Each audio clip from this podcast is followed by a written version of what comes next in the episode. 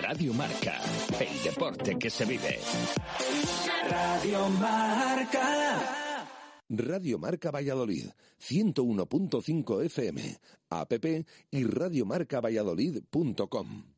¿Te acuerdas cuando hace no tanto soñábamos con sentarnos en una terraza a disfrutar de las vistas, la tranquilidad y la compañía? El sueño se cumple este verano en el Hotel La Vega. Descubre nuestra terraza para desayunar, comer o cenar en familia, con amigos o celebrar esa reunión de trabajo que necesita calma y un sitio único. Hotel La Vega, Avenida Salamanca, kilómetro 131, Arroyo, Valladolid.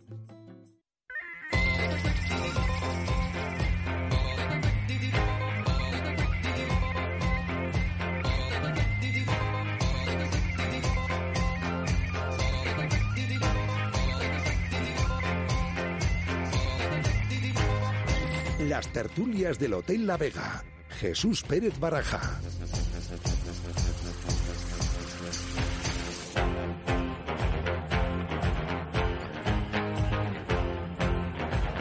Seis y seis minutos de la tarde, ¿qué tal? Bienvenidos un martes más aquí al Hotel La Vega, en la Avenida Salamanca, kilómetro 131, donde realizamos este programa, estas tertulias con aficionados del Real Valladolid. Eh, esta semana, una hora antes, por aquello eh, de que a partir de las 7 de la tarde comienza una nueva jornada en la Liga Santander.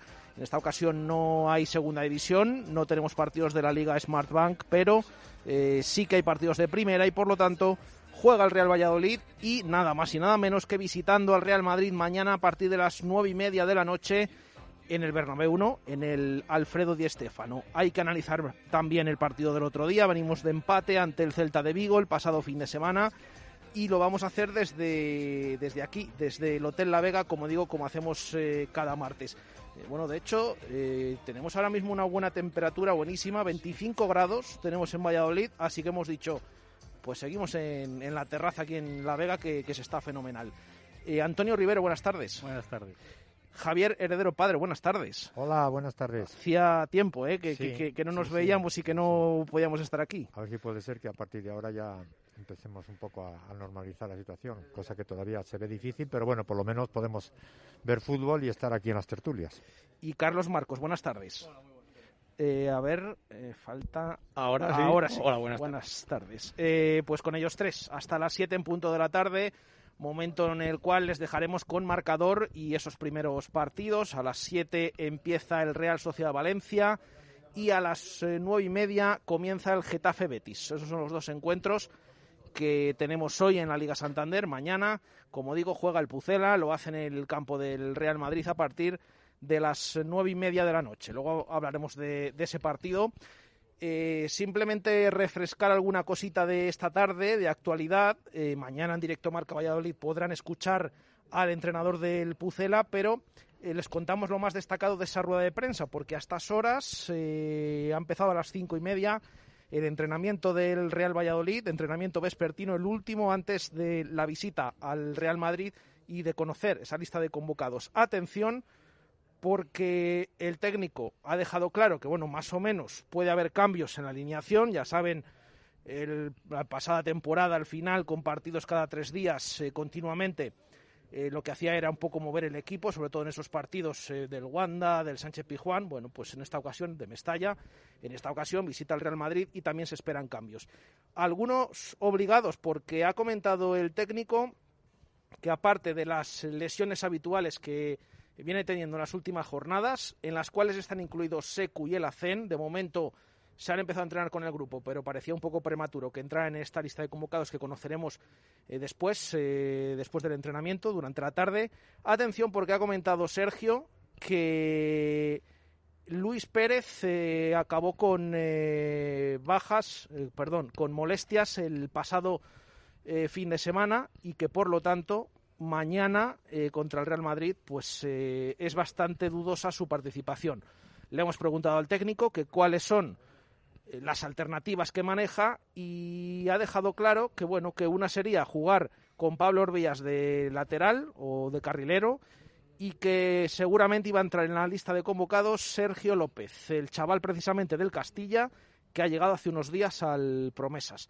Así que así están las cosas en el Real Valladolid Eh, le hemos preguntado también por Weisman, que ayer tampoco se entrenó, no jugó el fin de semana por aquello del Yom Kippur, pero que esta tarde estaba dispuesto y que eh, estaba perfectamente para poder ser titular. Otra cosa es que el técnico decida apostar por él, que ha dicho que no quería eh, darle ningún pista, ninguna pista. Luego, ha comentado de Masip que se ha realizado ya otro test, pero que todavía falta un poco para que se reincorpore al grupo por aquello del coronavirus, que hay problemas burocráticos eh, para inscribir a Yamik, ha hablado de problemas burocráticos, no de temas eh, de límite salarial y esas cosas, papeleo, tema de papeleo, y que eh, si está disponible va a entrar en la convocatoria, pero que a día de hoy, a estas horas, existen esos problemas y que no se habían solucionado. Y más o menos, pues esto es lo que ha comentado el entrenador del Pucela, que sí que es verdad que se le ha preguntado por el mercado de fichajes de verano y ha comentado que él día a día, como es su deber, eh, intenta exigir y exprimir a Miguel Ángel Gómez y que está convencido que el director deportivo va a hacer lo imposible para que el equipo tenga los recursos suficientes para afrontar una nueva temporada, aunque es verdad que hay muchos jugadores que todavía tienen que salir y que ojalá puedan llegar los jugadores que pretenden. Así que eso es más o menos por donde ha ido esa rueda de prensa de Sergio González de hace unos minutos y que ahora mismo, ya digo, están entrenándose los jugadores. Veremos sobre todo el tema de Luis Pérez, en qué queda. Luego lo comentamos con nuestros tertulianos eh, respecto al partido de mañana. Pero empezamos primero por el encuentro del pasado fin de semana, empate a uno contra el Celta. Eh, ¿Qué me contáis de ese partido, Antonio? Bueno, pues una sensación agridulce, ¿no? Porque creo que tanto con la Real Sociedad como con el Celta eh, fuimos claros dominadores, pero también regalamos mucho. Es decir, eh, los equipos se llevaron puntos porque nosotros les concedimos ocasiones y oportunidades. La de la Real fue un error clamoroso de, de Masip.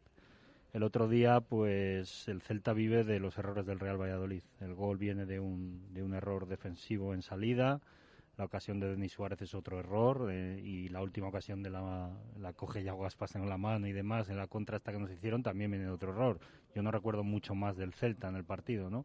Un equipo que sí que es verdad que estuvo bien posicionado y, demás, pero al que creo que le dominamos sobre todo en la segunda parte, eh, en la que hicimos un buen fútbol. Es verdad que tampoco creamos grandes ocasiones, exceptuando el remate al larguero de Nacho y, eh, bueno la de Marco André que no que no que decidió no tirar quizá por porque todavía tiene pocos galones en este equipo no y bueno la, primera parte de, Guardiola no pero bueno en general creo que la imagen del equipo es buena creo que hay que quedarse con que vamos encontrando jugadores si pusiéramos eh, un circulitos vacíos en la alineación ya vamos encontrando las X ahí y, el problema pues vienen en, lo que ya sabemos, ¿no? que la defensa está a cuadros y más después de lo que has contado ahora y a ver qué pasa con eso y que en el medio campo estamos a cuadros porque nos falta Alcaraz y Joaquín que sería también el, jugador sustituto ¿no? en,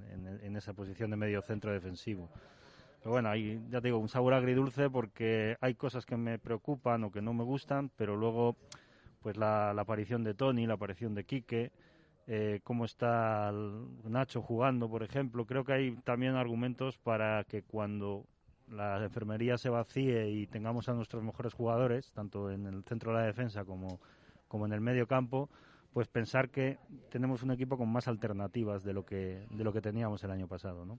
A ver si se vacía la, la enfermería, que ese es el gran problema. Javier, ¿qué te pareció el partido del otro día? Bueno, pues yo estoy totalmente de acuerdo con, con Antonio yo la impresión que saqué y que del otro, sobre todo del partido contra el Celta, es que un equipo que tiene, en teoría, yo creo que en la práctica, tres o cuatro o cinco jugadores mejor que nosotros, yo creo que el Valladolid demostró que tiene el domingo que tenía mejor equipo que, el Celta. O sea, lo que, cual, lo que te dice una vez más que no porque tengas muy buenos jugadores, hay veces que, tienes un gran equipo. Creo que el Valladolid me, mereció ganar, sobre todo en el, en el segundo tiempo y un poco apuntando a lo que decía Antonio, yo el domingo creo que tuve cuatro o cinco cosas clarísimas. Es que Quique Pérez, si no titular, tiene que jugar en este equipo. A día de hoy, ¿eh? si mañana viene eh, un jugador internacional y con muchos galones, pues a lo mejor me tengo que callar. Que Tony ha demostrado que es un gran jugador, que es un gran jugador de primera división. No sé por qué aquí muchas veces está discutido. Quizá algunas veces por el estado físico, pero bueno, tiene cosas que no tiene ningún jugador de, de la plantilla. Creo que tenemos lateral derecho. Ahora mismo parece que, bueno, si tiene una pequeña lesión, pero creo que puede ser, si no viene otro en esa posición, creo que tiene que ser el titular. Me gustó muchísimo a Marco André, yo lo había visto unos minutos o algún partido en el Mirandés, no lo había visto todavía con el Valladolid y menos en Primera División. Creo que es un jugador que, puede jugar también muchos minutos, claro, muchos minutos o muchos partidos. Es que a los jugadores, si les vas viendo 15 minutos, 20 minutos, es muy difícil. Yo creo que, que se merece jugar a lo mejor algún partido entero y ahí demostrar un poco. Me, deja, me sigue dejando muchas dudas San Emeterio. No sé si tiene calidad suficiente para, para ser titular en un equipo de primera división, pero bueno, vamos a darle un voto de, confianza. Creo que Hervías, desde mi punto de vista, no aporta nada. O sea, en la banda coge la pelota, agacha la cabeza, y muchas veces le desdobló el lateral derecho y él sigue en sus 13. Creo que no creo que tenga entidad para jugar de titular en un equipo como el Valladolid ahora mismo. Y bueno, pues es un poco lo que lo que lo que vi un poco del, del partido, lo que me transmitió. A mí, repito, me gustó, y sí, teniendo en cuenta que hay jugadores importantes como Joaquín. Sí que es cierto que los centrales, como bien ha apuntado Antonio, más hombre, eh, Javi Sánchez era prácticamente, el, yo creo, el, el, segundo partido que jugaba en un año que lleva aquí.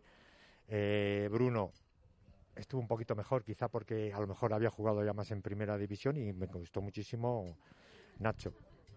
Es un poco lo que os puedo decir, luego me imagino que iremos hablando un poco de todo esto. Bueno, yo bastante de acuerdo con lo que habéis comentado. Sensación agridulce, porque al final, al igual que el día de la Real Sociedad, haces más que el rival para ganar el partido. Pero también es cierto que, nos cuesta mucho hacer un gol y, en general eh, tener pegada, tener buenas ocasiones. Eh, el Celta, sin prácticamente hilvanar jugadas en conjunto, vivió de nuestros errores y de las genialidades de Yaguaspas. Las tres jugadas son, son fruto del jugador de Maña. Y, y bueno, pues sí, la verdad es que a mí me gustó el equipo, sobre todo en la segunda parte. Y vi, igual que vi cosas que no me gustaron, como por ejemplo la línea de los dos centrales a los que se les ve todavía que, que les falta, sí que vi cosas que me gustaron. Eh, Quique Pérez creo que tiene que ser un jugador importante, como decías. No sé si titular siempre, pero, pero tener minutos y, y ser pieza importante de este equipo. Luego ver que, que, Tony efectivamente es un jugador muy válido, un jugador con esas características en un equipo tan falto de talento como el Real Valladolid no se puede desaprovechar. También me gustaron los minutos de, Marcos André. Eh, veo un Sergio Guardiola que quitando sus trifulcas de siempre en las que no puede evitar caer, le veo bastante enchufado. Y, y también están muy bien los laterales. Luis Pérez eh, me gustó. De hecho, la acción en la que agarra Yaguaspas me pareció que fue muy buena defensivamente porque le agarró lo justo para, para, frenarle y luego le soltó. Y Nacho creo que está siendo el mejor jugador en este arranque de temporada. Un tema que me preocupa bastante son los extremos. Eh, yo creo que Tony y Orellana para mí no son... Su mejor versión no es en la banda y desde luego no en, en las bandas de un equipo de Sergio. Igual en otro equipo que jugara de otra forma sí, pero en, en este esquema las bandas, jugar en banda les perjudica mucho. Waldo, yo he dicho varias veces que creo que no tiene el nivel para primera división. Hervías, pues bueno, es que muchas veces le ves que hay partidos que sí que aporta, pero luego hay otros en los que empieza a tomar decisiones que nadie entiende, a irse hacia el centro. Y Oscar Plano, que cada día es más intrascendente. Entonces yo en esa posición veo, veo un problema. Así que bueno, no sé. Pero bueno, en general las sensaciones de juego no, no fueron malas, pero, pero sí esa sensación de, de, que nos cuesta mucho ganar un partido, que se nos, se nos hace muy difícil. Sí, ganar. de hecho, de hecho yo hay una cosa que es verdad que merecimos más y demás, pero si no nos pitan el penalti, yo creo que perdemos el partido. ¿eh? Probablemente, Probablemente sí. Marcado, sí. sí, sí. Porque somos un equipo que jugamos muy bien, eh, o jugamos bien, mejor dicho, y, y llegamos a, a, situaciones de área, pero luego ahí fallamos, no, no, no, tomamos decisiones correctas, los centros no terminan bien, se pasean por el área, luego los equipos contrarios también tienen defensas, claro, No, no, nos falta eso, que nos faltó el día de la Real también, ojo, ¿eh? porque la Real en la primera parte le pudimos meter tres fácilmente. Para mí, de hecho, fueron partido que tuvimos más ocasiones de gol, el balón al palo de Waldo y demás, que no el otro día. Sí, más que ayer. El otro día se domina más el partido. Y sin embargo se crea menos. pero a la hora de la verdad, ocasiones claras. La de Marcos André, que es la única. Porque al final el lanzamiento de Nacho pues, es una jugada muy aislada. Hablando de la, de la segunda parte, en la primera, que quizás estuvo más igualada o no sé cómo llamar, eh, la de, la de Guardiola, de la, del gran pase de Tony. Eso que siempre le hemos acusado a Tony de que no da el último pase bien, pues le puso delante del portero. Entonces, bueno, yo el problema cachaco es ese, que sí, que es esperanzador, pero la dinamita arriba está mojada. Sí, yo creo que en ese sentido seguimos muy en la línea de temporadas pasadas, que nos cuesta un mundo hacer un gol y necesitamos un montón de ocasiones. Incluso cuando dominamos en campo contrario, eso tampoco se traduce en ocasiones claras. yo lo que veo es que el problema, claro, eh, igual un partido como este, con Joaquín y con Kiko Olivas, o Salís, o con Alcaraz, eh, no te crean ninguna ocasión y consigues llevártelo. El problema es que si eh, por dos ocasiones que te hacen ya te marcan un gol, sin quitarle mérito a Yaguaspas, pero claro, si, si en ataque seguimos con la pólvora mojada y en defensa hemos bajado un poco el pistón, nos va a ser complicado. Va a ser muy complicado. yo una vez que se puso, tal y como se desarrolló el primer tiempo, te meten un gol en el último minuto, dijo, pues esto va a ser muy complicado remontarlo, es muy sí, yo lo pensé. Además el Celta tenía la pinta de no ser el equipo del año pasado, es como más serio atrás y bueno, ya verán lo que le dura, pero pero tenía esa sensación. Yo es verdad que me esperanzó mucho el fútbol que he visto en la segunda parte porque creo que cuando vayan entrando los jugadores que creo que van a entrar, evidentemente que son titularísimos como Alcaraz y Joaquín, eh, vamos a tener un plus y además yo con, cuando digo la pólvora mojada no me estoy refiriendo a los delanteros. Para mí el problema del Real Valladolid es que no tiene una segunda línea de llegada. Porque no se le puede achacar. Yo estoy con, Carlos. Yo, creo que Guardiola está haciendo un inicio de temporada bastante, digno, tirando a bueno. Y, y, no se le puede achacar la falta de gol a él o a Marco André, que el otro día, bueno, pues yo creo que es una situación de falta de galones en el equipo. Yo creo que el problema está en los tonis, en los planos, en, el Quique, aunque Quique tuvo una actuación ofensiva buena porque llegó a, bueno, fruto el penalti, pero nos falta eso, que nos aporten goles en, segunda línea. Em, eh, habéis hablado de que os gustó el Real Valladolid y demás. Em, ¿Estáis viendo un Real Valladolid diferente? Es decir, Mm, diferente a lo que estábamos acostumbrados de otras temporadas, más atrás, el equipo un pelín más, más adelante. ¿Realmente sí que lo estáis notando o no, Javier? Bueno, bueno, quizá un, poquito más adelantado, bien, pero hay que tener en cuenta una cosa, ¿eh? O sea, que nosotros no estamos ya en el recién ascendidos, no estamos ya en el segundo año que en primera división, estamos en el tercer año. ¿eh? Yo creo que un equipo ya con el tercer año estar como estábamos jugando hace dos años, el primer año en primera, pues te puede valer.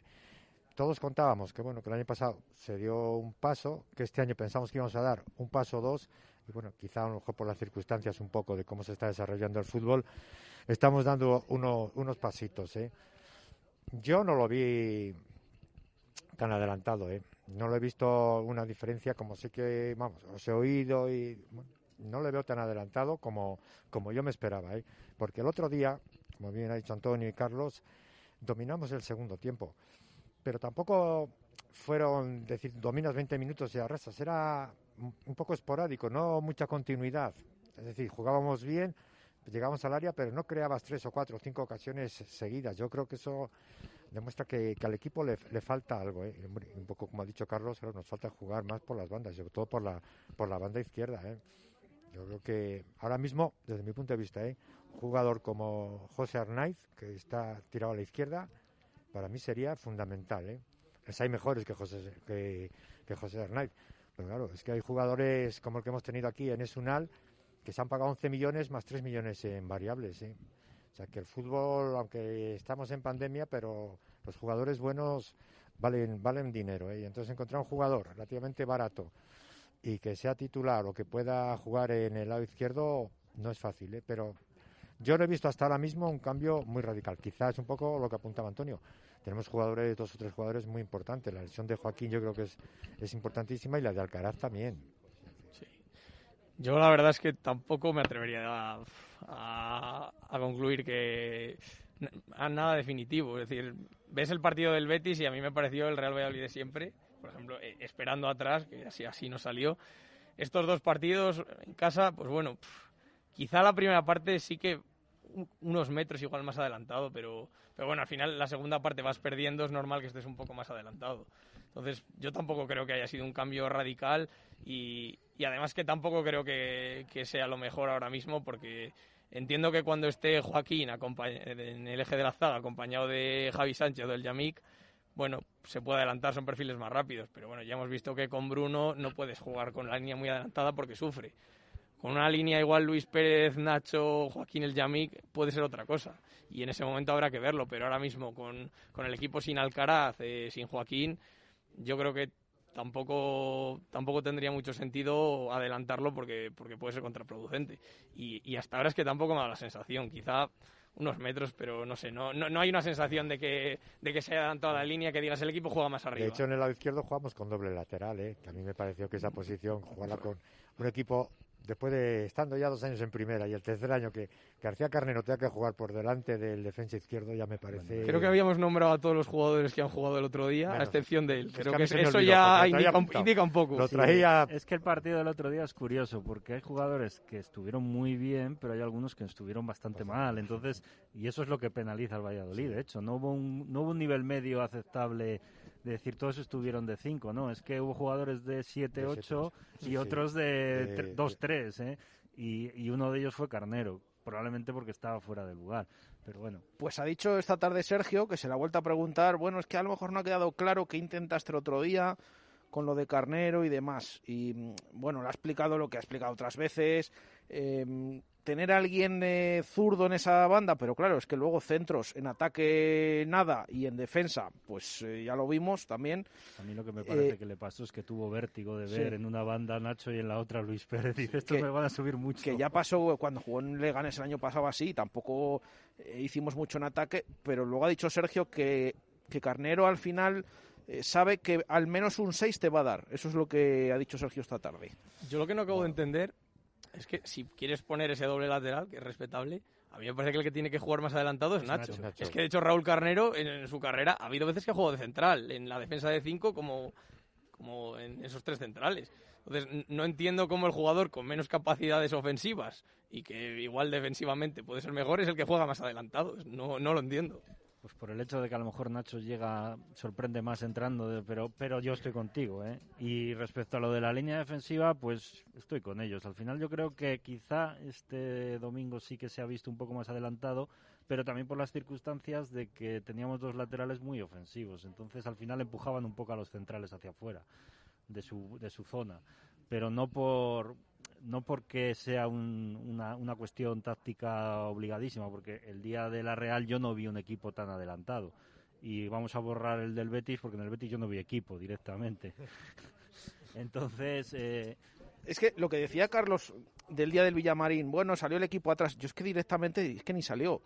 Mm, yo es que no sé a qué salió el equipo. Salió 45 minutos más tarde de lo que debería haber salido. Es que yo ni siquiera es que le vi atrás, es que de repente, pues, eh, no sé si poca intensidad o lo que fuera, actitud, y, de repente lleva 2-0 en el marcador, claro. Eh, yo por eso es que no me dio tiempo ni a valorar ni, ni cómo había salido el equipo, ni qué es lo que pretendía, ni nada. Pero es verdad que, bueno, en casa hemos visto otro tipo de imagen, pero al final no se ha ganado, ¿no? Que, que eso es lo que decíamos el año pasado. Eh, bueno, se ha jugado como se ha jugado, pero se han sacado los puntos. Bueno, estos días yo estoy de acuerdo con que quizás ha merecido más el equipo, pero no ha sido capaz de ganar ninguno de los dos partidos. Y me atrevo a decir, el otro día incluso, eh, sí hemos hablado que el Celta no tuvo muchas ocasiones, pero al final sacas un punto y de la manera que lo sacas, con, con ese penalti. Eso, eso es así. Eh, quien se quiera agarrar a los resultados, tenemos dos puntos, eso es lo que hay.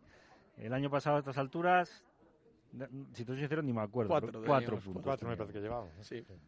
La realidad es esa, el fútbol. Lo que pasa que, como somos del Valladolid, yo creo que nos queremos agarrar a, la realidad y es que vemos que nos faltan, todos sabemos, los que vemos al Valladolid a menudo vemos los jugadores que nos faltan y sabemos que son piezas capitales. Es decir, este equipo con Kiko Olivas, si estuviera, pero por, desgracia no va a estar, con Alcaraz y con Joaquín en el campo, era otro equipo. Era otro equipo. Y estamos hablando de cambiar cromos en posiciones que ahora mismo son los jugadores que más run hay sobre ellos, quizá, ¿no? Como San Emeterio, como Bruno, Y, Javi Sánchez, bueno, pues todavía yo creo que no, que, ya veremos. Pero para mí, Joaquín de central y Alcaraz en el medio campo son dos jugadores, sobre todo Alcaraz, que además tiene llegada y tiene disparo, capital. Y hombre, eso está claro, que son dos jugadores que ahora mismo serían titulares indiscutibles ahora mismo en este equipo. ¿eh? O sea que eh, ¿Cómo os imagináis un poco? Habéis hablado, bueno, todavía es pronto, tampoco vemos muy diferente al equipo, pero ¿cómo imagináis que va a evolucionar este esta forma de, juego, este estilo? ¿Va a ir a lo mismo? ¿Se va a querer mejorar realmente? De momento no lo veis, pero en un futuro.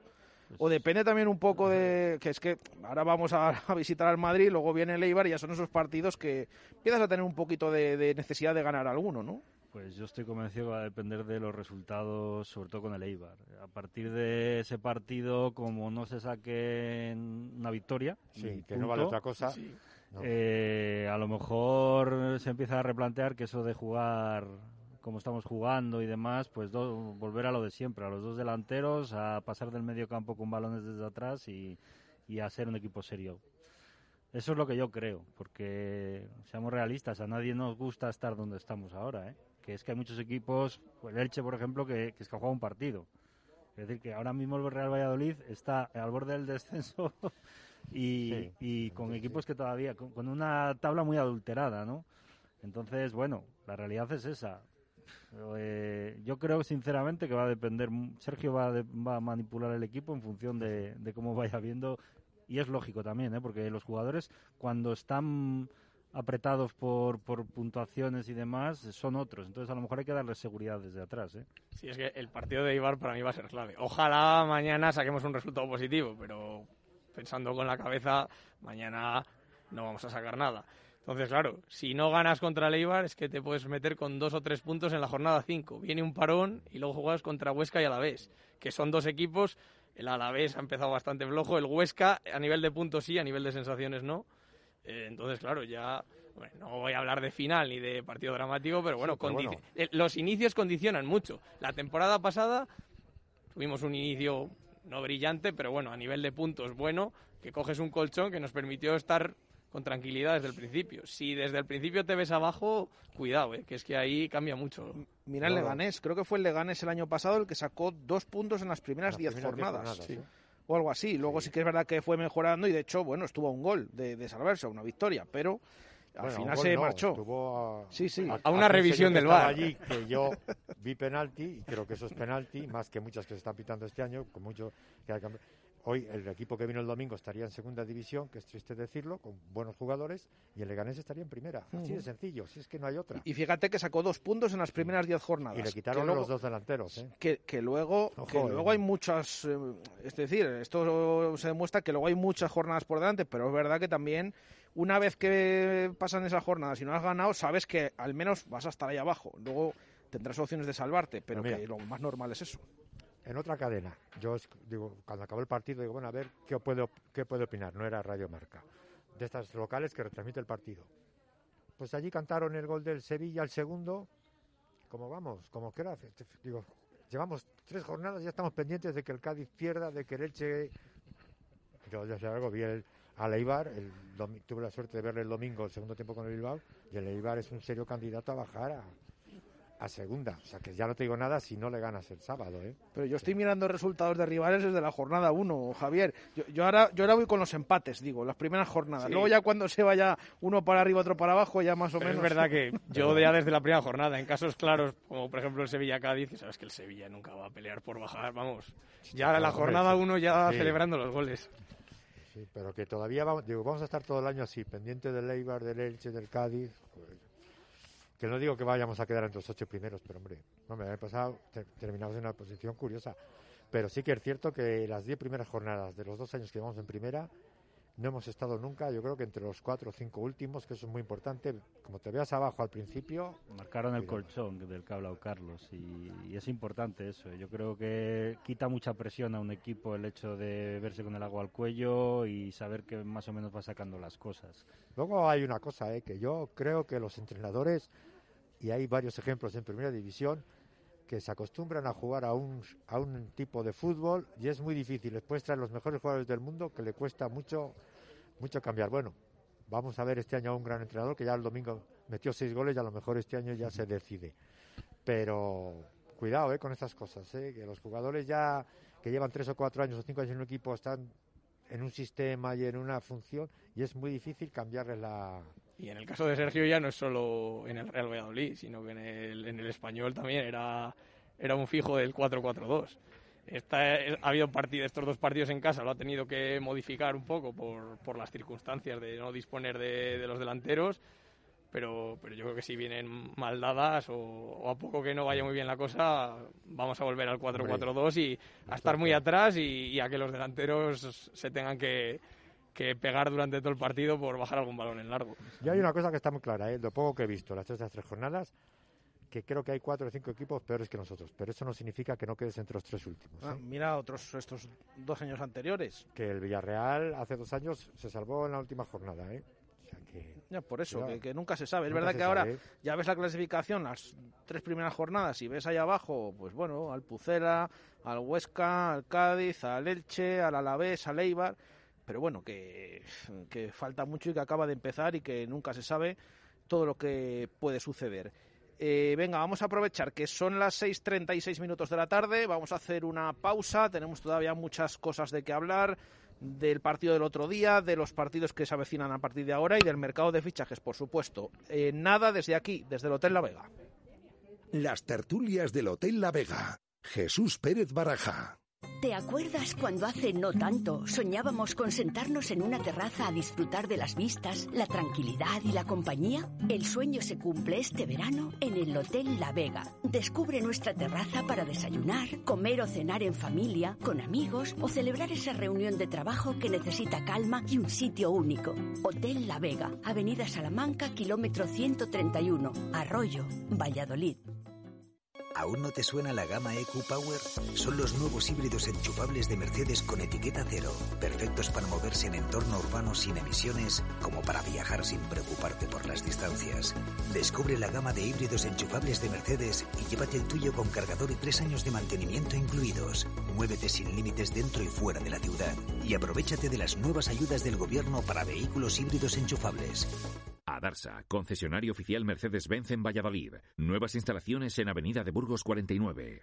En sesión continua compramos tus teléfonos, tablets, portátiles, consolas y videojuegos o televisiones que ya no uses. Te los pagamos en efectivo y en el momento. O si prefieres puedes empeñarlos y los recuperas cuando quieras. También disponemos de teléfonos seminuevos con garantía a precios increíbles. Conócenos. Sesión continua, calle Lope de Rueda, esquina Tirso de Molina. 983 26 35 43. Sesión continua. Si no lo vas a utilizar, te lo compramos.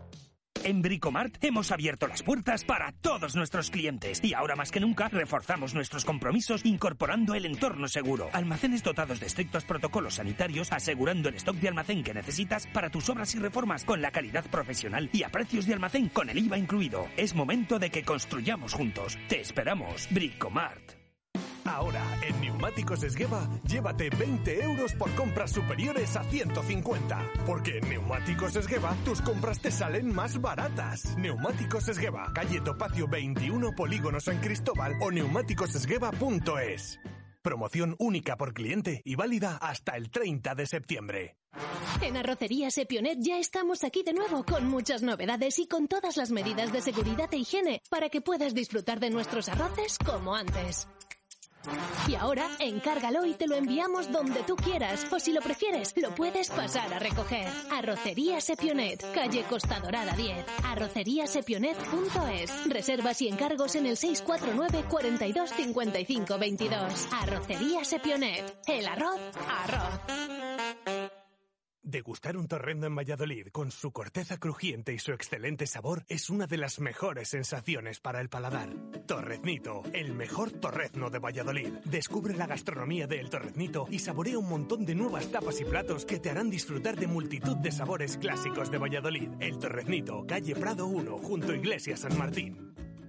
Las tertulias del Hotel La Vega. Jesús Pérez Baraja.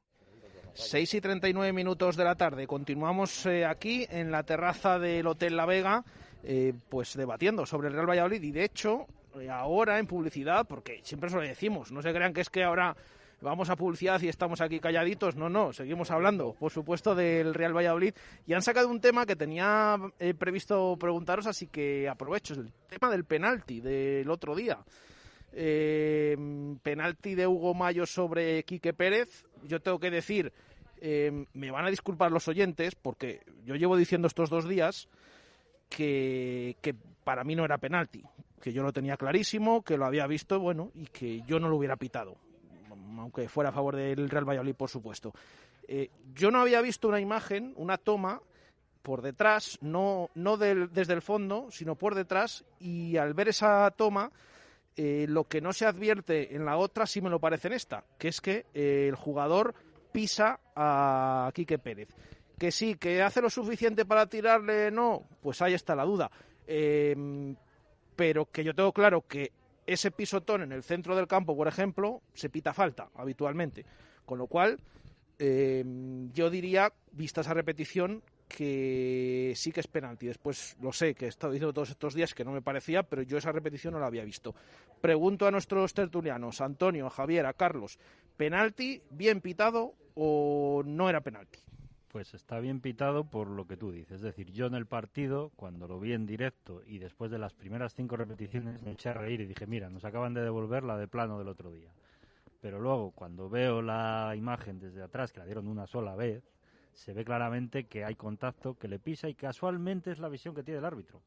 Porque el árbitro lo ve desde ahí. Entonces, ahí se acabó la discusión, es lo que tú dices, eso es falta en el medio campo. Pues si es falta en el medio campo, dentro del área es penalti. Y además es que Hugo Mayo no llega a la pelota si es que le da el pie. Que luego Quique hace más o menos por caerse, bueno, vale, de acuerdo, pero no se puede discutir que hay contacto y que el árbitro ve algo que existe y luego es su criterio el pitarlo. Yo personalmente creía que no era penalti hasta que vi esa imagen. Javier. Bueno, yo viendo las imágenes para mí no es penalti, ¿eh? No me pareció en el, el, domingo, no me pareció en las repeticiones que he visto y bueno, en todos los que han dado el reportaje nadie dice que es penalti, pero bueno, aunque sí que creo, creo que no se ha dado ninguna repetición, que la jugada anterior, el del centro y la mano, esa mano, está, si no está dentro del área, está en la línea, y eso es penalti. Para mí es mucho más claro eso que el penalti. La del centro de sí, la jugada justo inmediatamente anterior, que luego viene el balón fuera de banda, se saca y penalti. Hubiese sido penalti. Nadie ha dado importancia, pero yo creo que esa mano estaba dentro del área o en la línea, que es penalti, ¿eh? Carlos. Es verdad que de esa jugada apenas dieron tomas. De la, de la otra, pues yo estoy con Antonio si veo todas las tomas, a excepción de, esa última que comentamos, diría no es penalti ni de broma. De hecho, me parecería ridículo que se pitara. Claro, ves esa toma y más teniendo en cuenta que es la visión del árbitro, dices, le pisa claramente. Entonces, yo entiendo que el árbitro lo pita pues porque viendo ahí sí que sí que parece el pisotón. y por eso no entra al bar, ¿eh? Porque no, no, claro. contacto ya no es Si no hubiera pitado penalti, tampoco hubiera entrado al bar. Esa es de esas jugadas que se deja interpretación del árbitro. El árbitro ha interpretado que ese pisotón es contacto suficiente para, para penalti, entonces el, el, el bar no le puede desmentir porque viendo esa toma ven que efectivamente hay, hay un pisotón. Bueno, pues ahí quedan eh, esas opiniones de los tertulianos respecto a esa jugada del penalti. Eh, venga, vamos a aprovechar, nos quedan 17 minutos para llegar al final, tenemos que hablar del Madrid, del Eibar, esos partidos, tenemos que hablar del mercado de fichajes, así que aprovechamos para cerrar el partido del pasado domingo ante el Celta para votar con 3, 2 y un punto a los mejores jugadores del Real Valladolid ante el equipo gallego.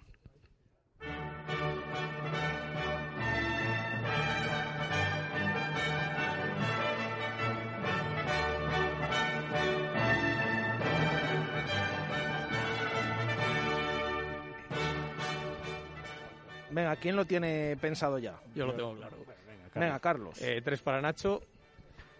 Tres para Nacho Martínez. Dos para Tony y uno para Quique. Para Tony y uno para Quique Pérez. Antonio. Pues lo mismo, pero un poco cambiado.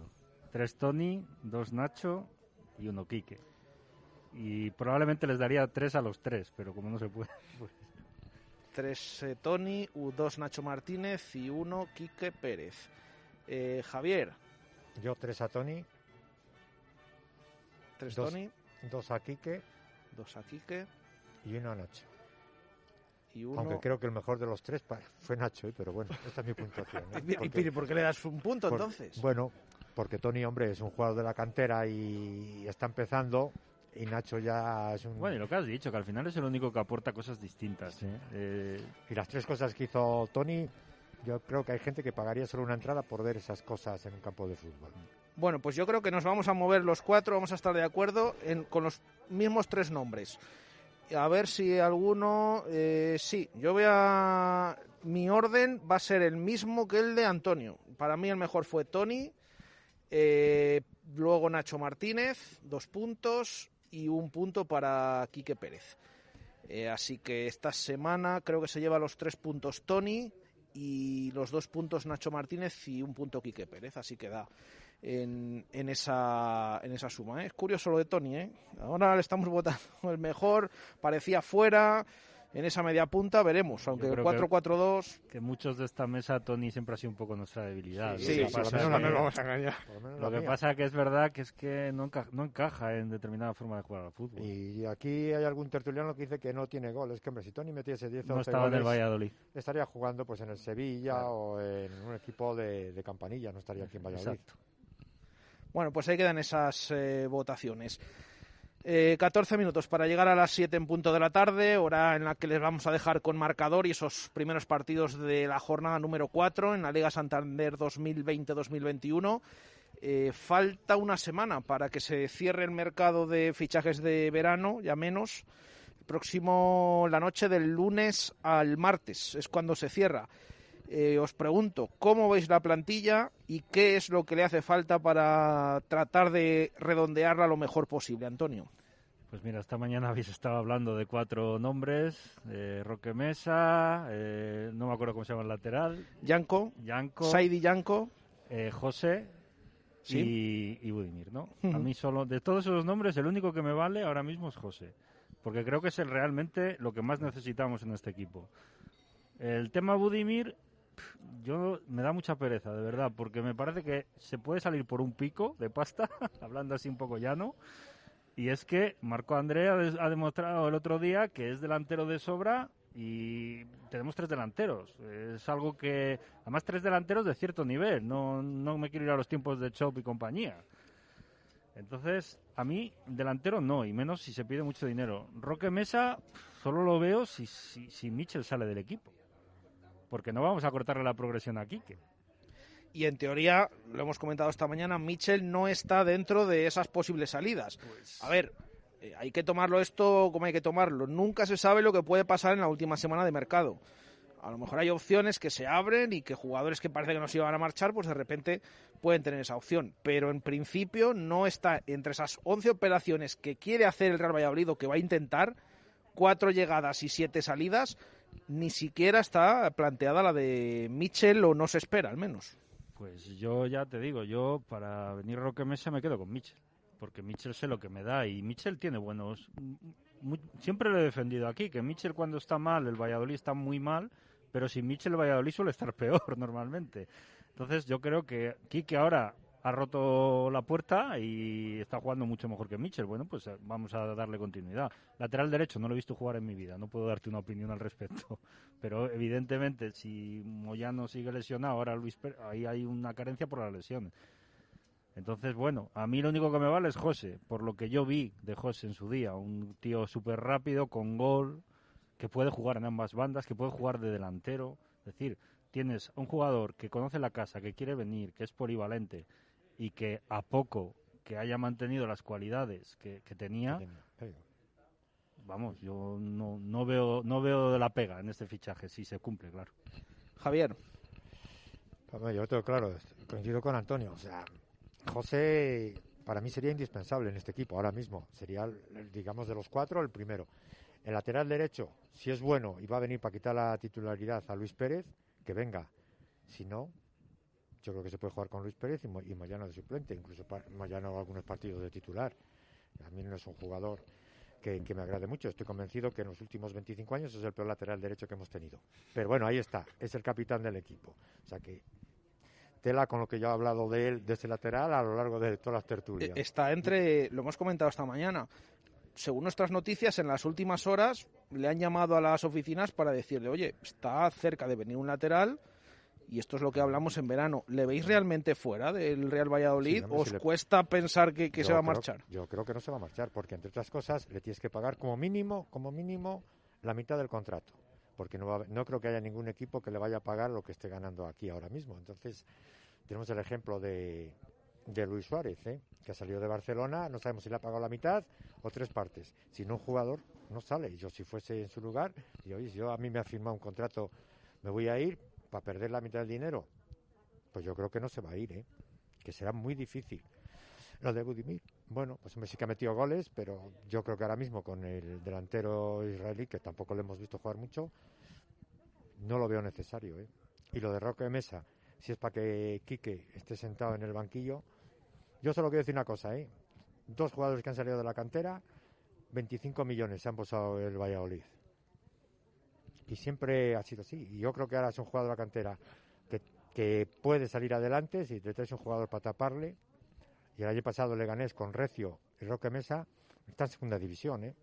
O que Yo coincido. Para mí el, el más ilusionante de esos nombres es José, tanto por las cualidades del jugador, que me parece de los cuatro el, mejor, como por la necesidad que hay en banda de un jugador de banda rápido y que tenga llegada. Me, me parece ahora mismo el, el puesto más importante a reforzar. Y que puede jugar en una, en otra, Claro. e incluso de delantero, como vimos con Paco Herrera. Polivalencia, eh, velocidad y gol, que es algo que, que escasea en este equipo. Entonces, para mí, ese debería ser el objetivo número uno. Luego, en el lateral derecho, no le he visto jugar en mi vida. No creo que el principal problema del Real Valladolid sea el lateral derecho. Y yo reconozco que Moyano no es santo de mi devoción, pero no creo, no creo que este, esa posición sea un problema. Ahora mismo puede que estén los dos lesionados, pero bueno, también tenemos dos laterales izquierdos y no creo que nadie que nadie pasa. sí. piense que tenga que venir un tercero. Tema Budimir, no me parece un mal delantero, pero el precio es desorbitado. Y además yo creo que el problema de este equipo no está en la calidad de los delanteros, sino en la- forma de jugar. forma es de que jugar, sí, sí. traigas a quien traigas, si exceptuamos a Luis Suárez, Benzema y a jugadores de mucho nivel, no va a venir un tío a meter 15 goles o o 20, porque es que en, el- en la forma de jugar del Real Valladolid con los delanteros tan alejados del área y teniendo que bregar tanto, es imposible. Entonces yo ahí no veo el problema. Así que para mí es un fichaje que es desorbitado. Y en el tema de Roque Mesa, tampoco creo que, que añada mucho a, a lo que tenemos. Yo confiaría en Quique y, y luego estando Mitchell, un Mitchell al que se le dé descansos y al que no se le exprima, creo que todavía puede aportar cosas siempre y cuando no se le ponga de titular siempre, porque como decía Antonio, cuando Mitchell está mal se nota mucho y el Real Valladolid está muy mal. Pero creo que cuando juega bien es un jugador que puede aportar todavía muchas cosas.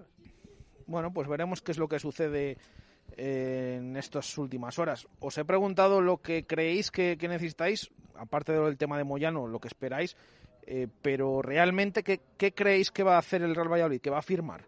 Eh, todas estas 11 operaciones, así a bote pronto, ¿las veis posibles? Yo creo que la- los- las, las salidas van a ser complicadas.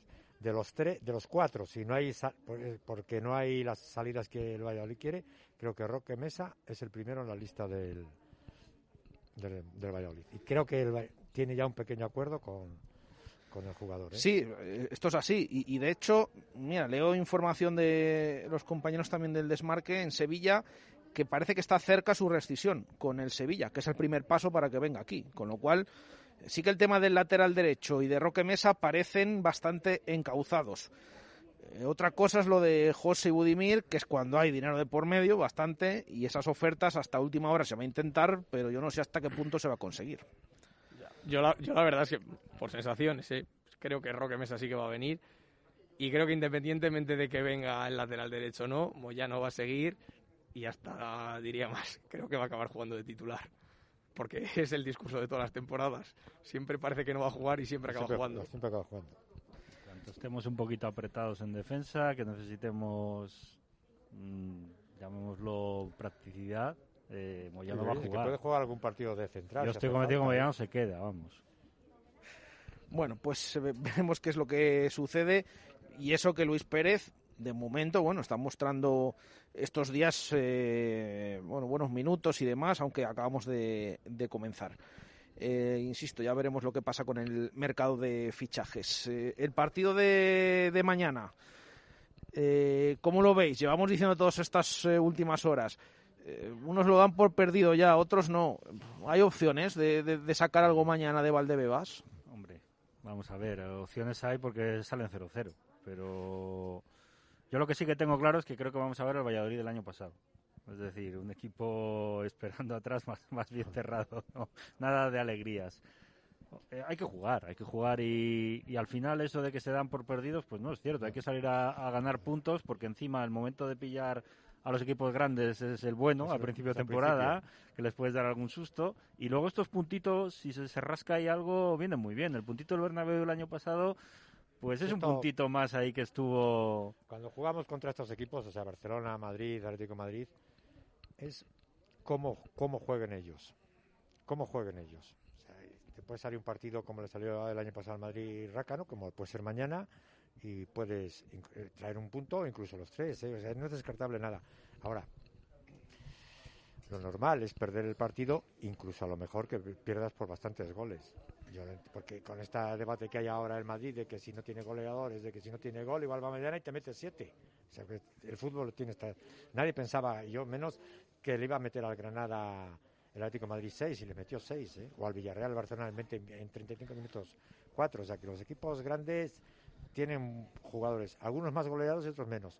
Pero depende mucho de más de ellos que de nosotros. ¿eh? Sí, yo estoy de acuerdo. Al final, si ellos tienen un buen día, es que tú dando, dando la mejor versión de ti mismo no te llega. Y aunque, no lo, y aunque no lo tengas, claro. porque, el, otro día las tres que tiene el Celta, si las tiene el Barcelona, las tiene el Real Madrid, te mete dos de las tres. Sí, pero bueno, el Celta te mete una porque tiene a Sí, sí. claro. Pero las únicas opciones pasan por ahí, porque no tengan un día bueno, pues esté serio en defensa, o lo que decías, de salir como el Real Valladolid que hemos visto muchas veces, bien cerrado atrás a, intentar aprovechar alguna que tengamos. Y, hombre, claro que hay que salir a disputar, no está perdido. no está perdido, eso por supuesto. analizándolo fríamente, pues pues es muy complicado. Es el partido de, pues, de, los más complicados de la liga, lógicamente. Y con todo y con eso, es que has descrito lo que hemos visto en las últimas temporadas contra los grandes, quitando el año pasado en el Camp Nou. Pero el resto de partidos, el resto contra el Barça, eh, que son tres, otros tres, contra el Atlético, cuatro, contra el Madrid, eh, quitando también el de aquí, el 1-4, otros tres partidos, hemos visto eso. No muy lúcido el Madrid, no muy lúcido el Atlético, no muy lúcido el Barça, muy bien el Real Valladolid defensivamente como bloque y ninguna victoria. Y, ya hemos rascado el punto ese de Atlético. En dos horas tienes un partido importante que a lo mejor el año pasado, otros años no había esas circunstancias, que eran los siete días, pero ahora es muy importante el partido de, del sábado. Para mí, más que mañana, porque mañana sacas un punto y el sábado pierdes o sacas un punto, y de poco te sirve. Es preferible perder mañana y sacar tres contra el. Hombre, lo ideal sería sacar cuatro o seis, que significaría que no has perdido ninguno. Pero yo creo que eso también, igual que nosotros estamos pensando que, bueno, luego viene el Eibar y ese cuando hay que ganar, los jugadores también, también lo tienen en la cabeza. ¿eh? Y, a ver qué, qué, jugadores claro, eso se iba a preguntar. sacamos. ¿Esperáis entonces cambios por la filosofía del año pasado, el final de temporada, partido cada tres días y además en el campo del Madrid? ¿Esperáis que mañana haya bastantes cambios en la alineación? Sí, yo creo que sí, va a haber cambios y además creo que va a haber un, eh, un, Valladolid parecido al de los años anteriores, ¿no? Más cerrado atrás, eh, muy juntito, intentando pillar alguna a la contra. Sí, se dan todos los condicionantes para que haya bastantes cambios y para ver la versión más defensiva, por así decirlo, del equipo. Yo pienso que tres o cuatro cambios casi seguro. ¿eh? Sobre todo yo creo que en la zona de ataque, los, los que no jugaron de titulares el otro día... Eh, Plano yo creo que saldrá de titular. Incluso Waldo, ¿eh? que también ha jugado. Sí, yo creo que también. Que también va a tapar un poco las bandas de, del Madrid. ¿Y, ¿Y qué hacemos si no puede jugar Luis Pérez? Ha hablado ha hablado Sergio González de esa opción de poner a Arbías de lateral y si no ya, chaval de la cantera, Sergio López, que viene lateral derecho del Castilla. A mí dentro de, sin conocer al chaval este, entonces de él no me puedo opinar. De lo que hay en la primera plantilla, pues, pues diría Arbías, porque mm, no veo ni a Javi Sánchez ni a Bruno, que normalmente dices un central puede jugar.